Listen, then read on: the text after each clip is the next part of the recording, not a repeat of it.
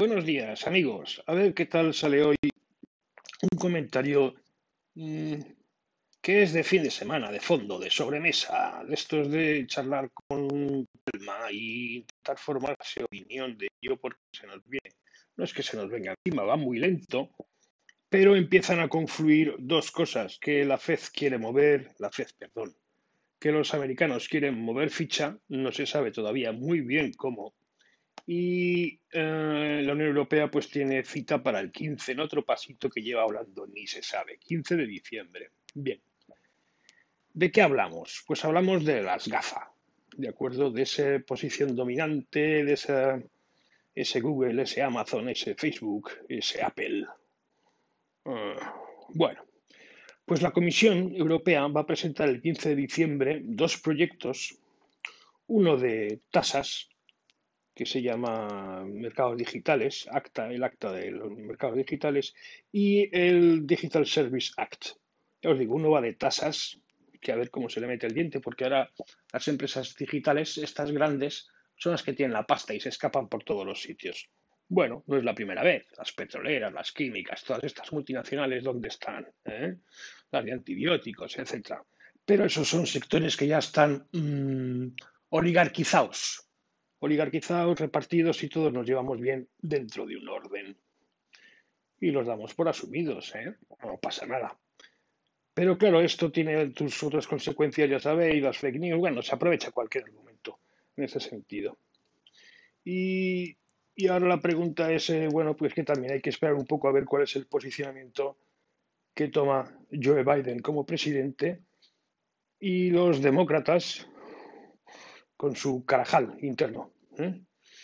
Acordaros siempre que Obama ha sido el defensor de las empresas digitales. ¿eh? Acordaros de esto. Y también fue el que sacó la ley tenaza de Internet. ¿eh? Acordaros de esto. todo el monte es orégano. Bien. En principio vamos a, vamos a centrar el tema. ¿Por, qué presenta un, un, un programa particular. Económicamente es un problema muy bonito y no es la primera vez que se presenta. No es la primera vez. Bien.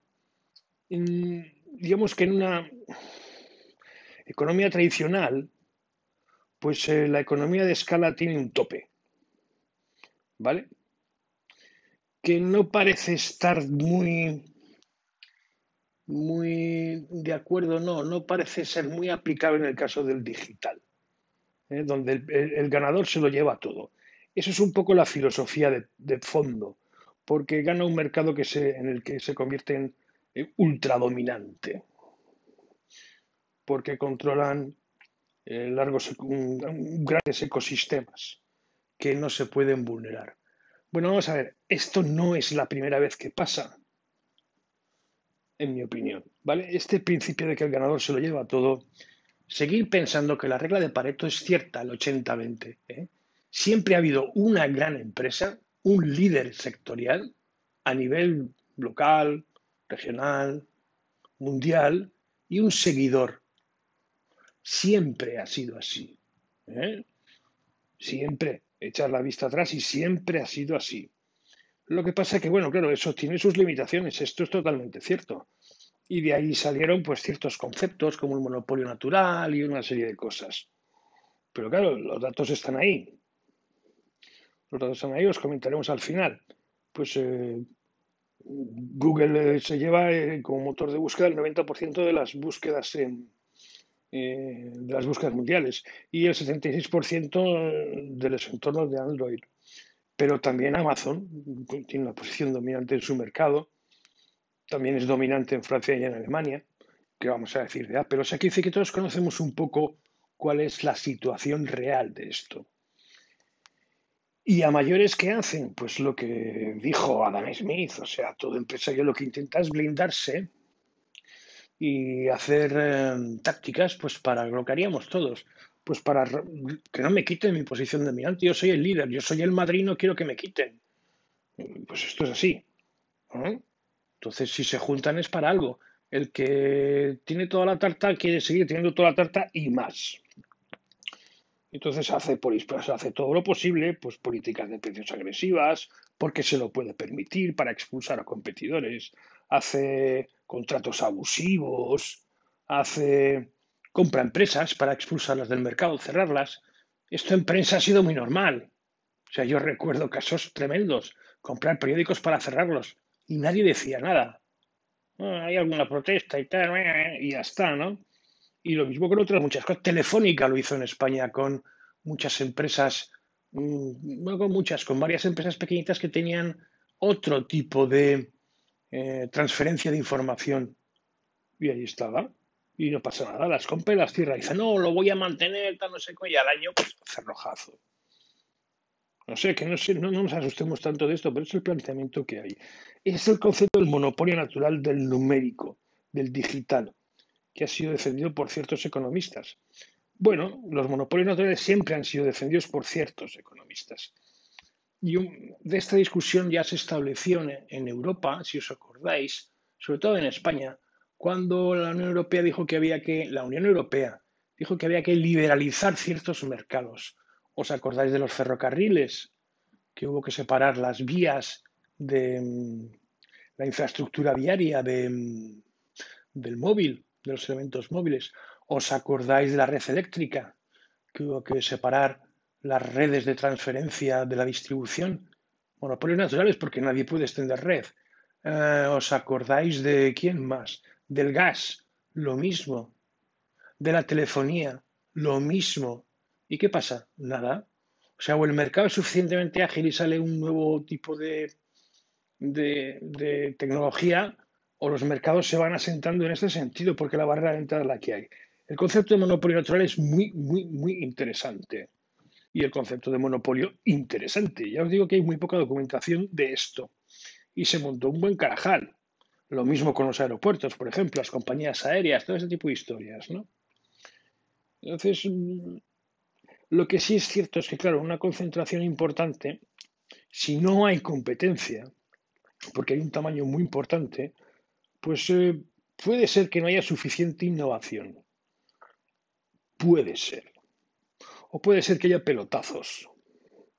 O puede ser que te dejen crecer, como hizo Telefónica con Internet en España, que dejen crecer a la gente y cuando ya se ha hecho el trabajo sucio, se compra todo y se queda uno con ello.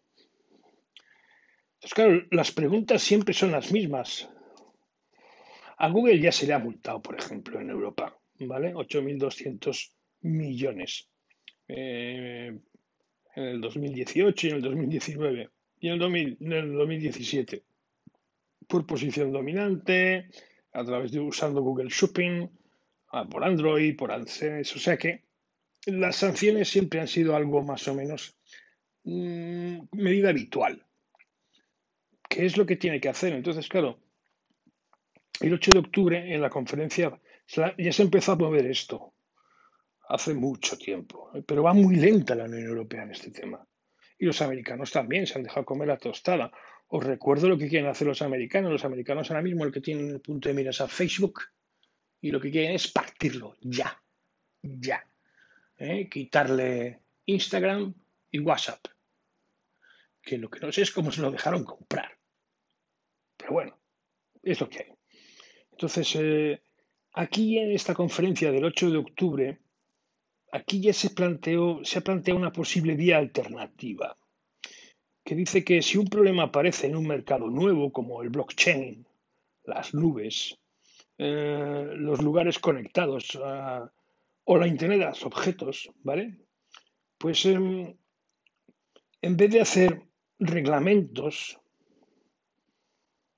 o directivas se pueden tomar medidas mm, coercitivas o instrucciones específicas, no tanto regular porque sí.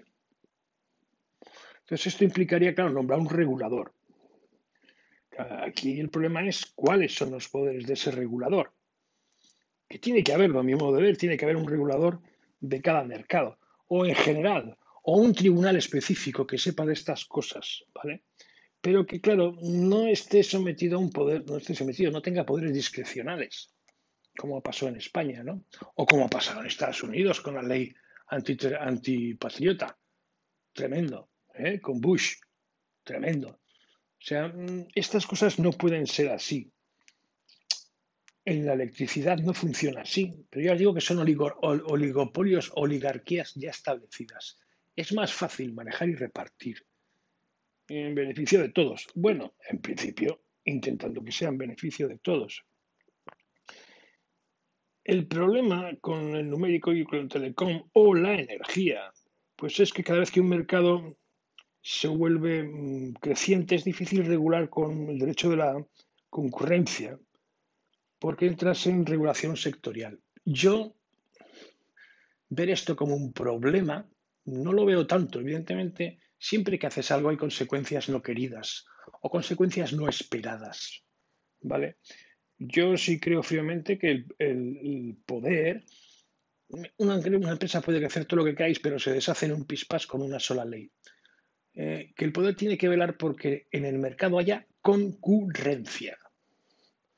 O sea, que no haya cierto tipo de medidas, ese tipo de medidas abusivas. En España podemos pensar en otro sector, que es, claro, construcción. ¿no? ahora, pero en el 2000, por ejemplo. Pues había tres, cuatro empresas que hacían lo que se les ponía al gorro. Una era la primera y luego había seguidoras. Era así. Imponían sus medidas saltándose cualquier espíritu de ley.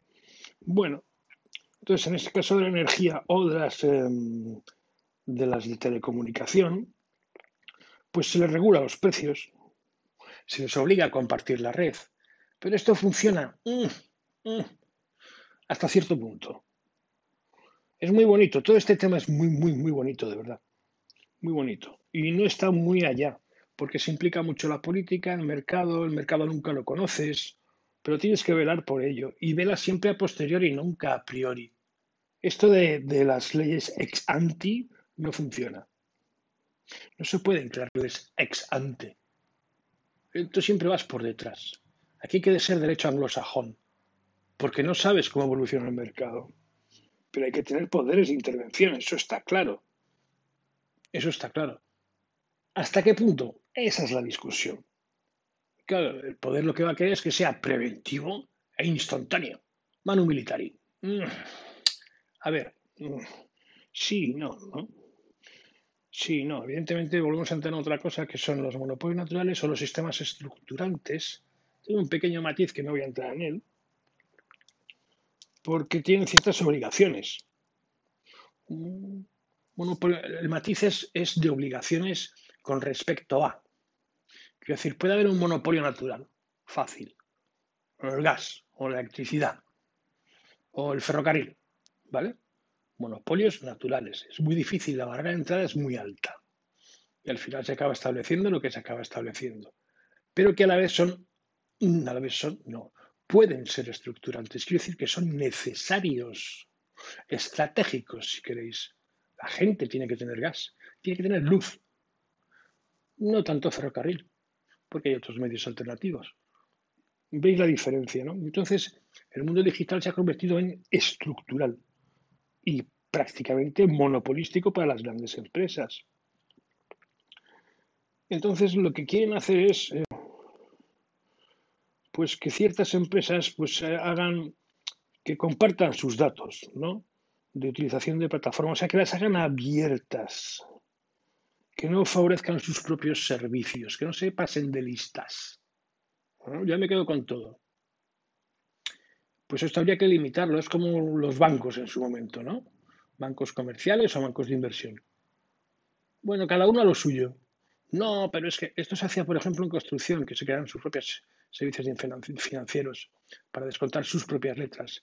Lo hacen las, eh, los concesionarios, las fábricas de coches, que tienen sus propias financieras para financiarte la compra del coche. Por ejemplo, y nadie se asusta de esto. Nadie se asusta de esto. Se trata de liberar el mercado, que haya cierta facilidad de interoperar, ¿vale? Que te puedas ir de un sitio a otro y que evidentemente toda compra de cierto nivel se tiene que valorar. No es que tengas que pedir permiso para comprar, pero, pero claro, llegar tarde es jorobado. Quiero decir, si Facebook quiere comprar Instagram por una oferta sobre la mesa y le paga una pasta escandalosa, muy por encima de lo que realmente vale la compañía. No ha pasado siempre, ¿eh? Esto no es solo un tema digital, solo hay que saber un poco de historia económica. Y claro, cierran el acuerdo, lo presentan, lo único que puedes hacer es quizás obligarlo a que sea público o bien decir que el sector es estratégico y tienes que pedir permiso.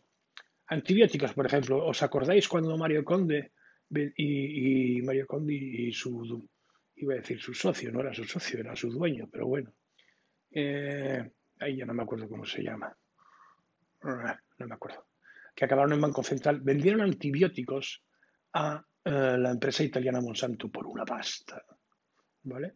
Y después tuvieron que ir a obtener el permiso del Estado para la venta y lo consiguieron. Y lo consiguieron.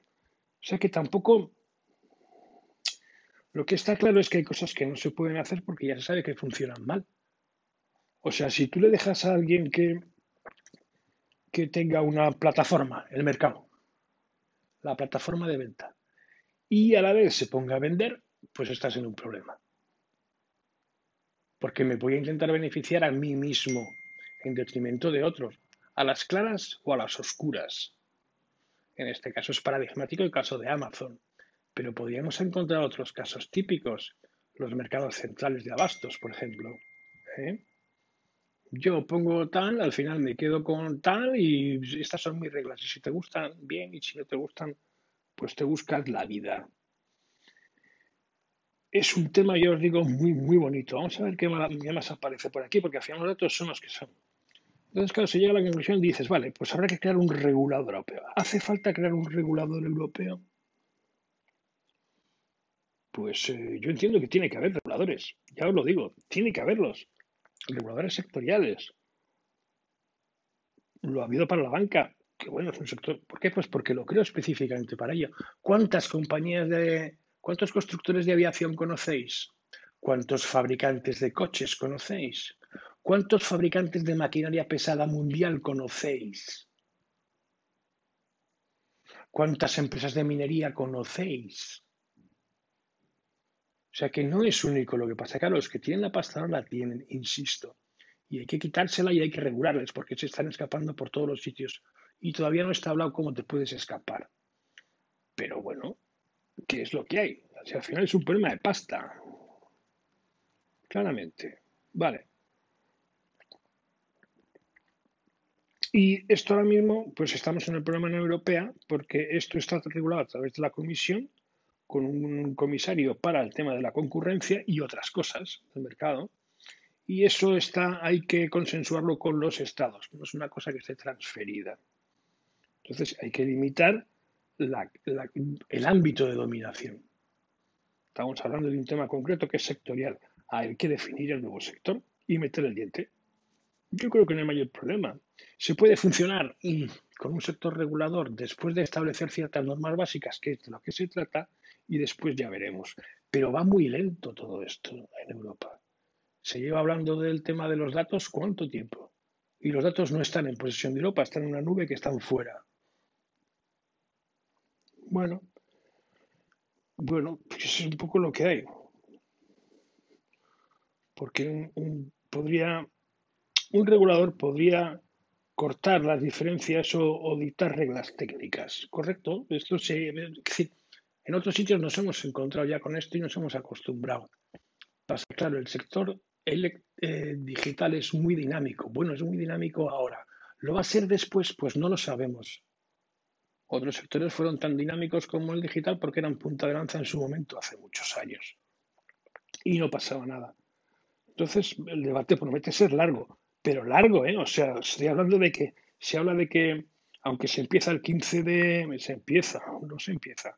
Está cerrada la reunión para el 15 de mm, diciembre, pues a partir de ahí viene un año y medio para la adopción de estas dos leyes por los estados y los parlamentos, que son los que los tienen que aprobar. Y después de eso, un año más para que entren en vigor. O sea, se está hablando del 2023. Fijaros en la historia. Claro, los lobbies ya se mueven. Google tiene mucha pasta, muchísima pasta, que es el problema de enfrentarse contra esta gente. Pero el Estado tiene la espada de Salomón. y esto tarde o temprano llega. Llega. Entonces, ¿cuál es el... Google tiene sus argumentos, lógicamente, ¿no? Google dice, oye, si ponemos, por ejemplo, tenemos Google Analytics, ¿vale? Y claro, liberalizar esto, a ponerlo abierto, pues tiene sus problemas porque mm, tiene sus problemas. ¿Les obligamos acaso, les hemos obligado acaso a las empresas de publicidad antes de la era digital a hacer esto mismo? No. ¿Por qué? Porque no había tanto poder, no había tanta escala. Bueno, bueno. Sí y no. Sí y no. Está claro para que hablar de motores de búsqueda generales, pues dicen, Google se defiende y dice que no, que la gente está aprendiendo y que cada vez usa más motores específicos de búsqueda. Bueno, no todo el mundo, y da lugar lo que da, pero bueno, este es el corte inglés. El que quiere va al corte inglés y el que, lo quiere no va al corte inglés, ¿no? ¿Y qué están haciendo los americanos? Bueno, os recuerdo, Obama fue el defensor de toda esta historia, ¿eh? de todos los digitales. Acordaros, que aquí todo el mundo tiene sus luces y sus sombras. Entonces, claro, que, y Donald Trump pues se ha feído de Twitter. Ah, y no le caen bien. No le caen bien porque lo han tratado mal. Entonces, claro, mm, ¿qué puede hacer? Pues quiere lo primero atacar las, las fake news. Ya estamos. Es, el, es un poco el banderín de, que, es, que esgrime todo el mundo, ¿no? Y yo creo que es un tema que no es, de verdad, que se puede arreglar de otra manera y que no hay mayor problema. No hay, mayor problema para mí, pero es el banderín de enganche con el cual se quiere tomar el control. Yo creo que es claro. Y entonces va a tener que pelear con su, con él a la izquierda radical de su Partido Demócrata, que la tiene. Él tiene un carajal en el Partido Demócrata, lo recuerdo. ¿eh? 25 candidatos, Warren, Sanders y otra mucha gente.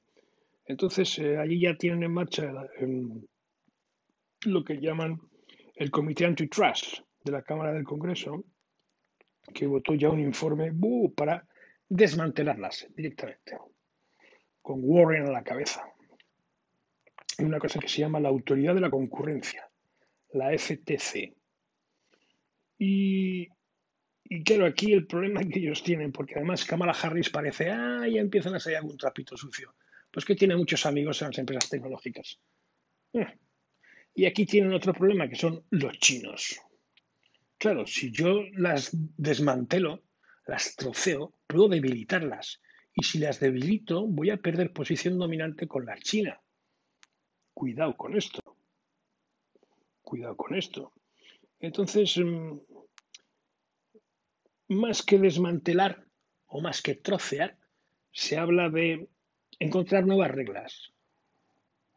O sea, abrir más que trocear. No es la primera vez que se ha hecho, ¿eh? lo recuerdo tranquilamente. No es la primera vez, ya se ha hecho anteriormente y, lo tenéis ahí. Tenéis la Standard Oil y tenéis. Hay muchos ejemplos, a ver si los encuentro por aquí, pues no sé si los cita. se basa en ellos. Yo creo que ha salido antes, pero bueno, es igual. Yo creo que los citaba en algún sitio. ¿Mm? Las gafas aseguran que, claro, está TikTok, está Zoom, está Shopify, ¿no? Las cadenas de supermercados lo han intentado, no llegan, ¿vale? estaba buscando, porque el más famoso es el Standard Oil, que fue en 1920, una cosa así.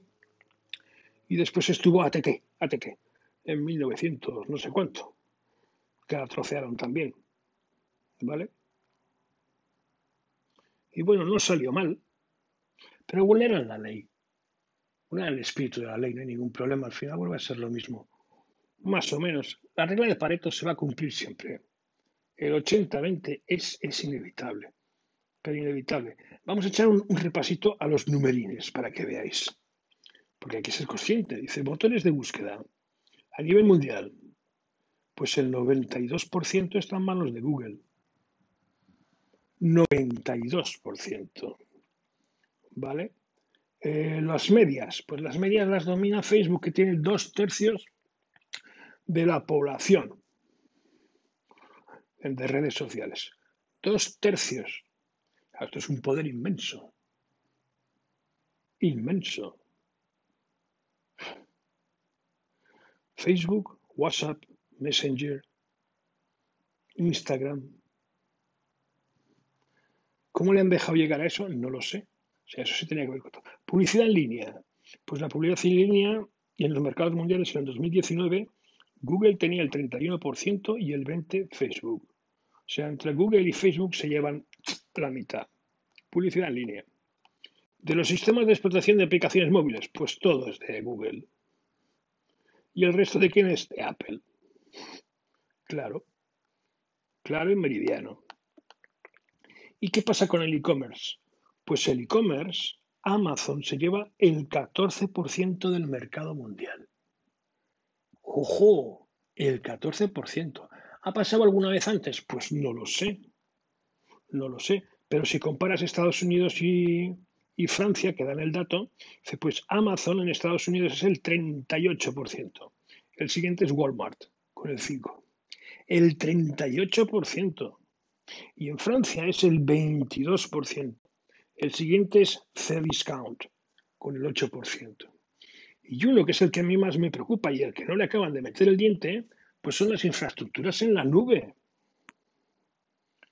Las infraestructuras en la nube, las mayores empresas son Amazon, que tiene el 33% del mercado mundial, y Microsoft la segunda con el 18%.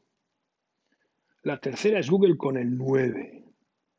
Eso suma el 60% de la nube mundial en manos de tres empresas americanas. ¿Radicadas donde? Mm, con unas leyes específicas para ellas que le permiten a los Estados Unidos llegar a cualquier base de datos. Y otro 40% en manos de otros. Mm, es un 40%. No parece que esté muy concentrado todavía, pero esto va más. Porque ahora la barrera de entrada es brutal brutal, el consumo es brutal. Y aquí pues probablemente Amazon, Microsoft y Google sigan creciendo.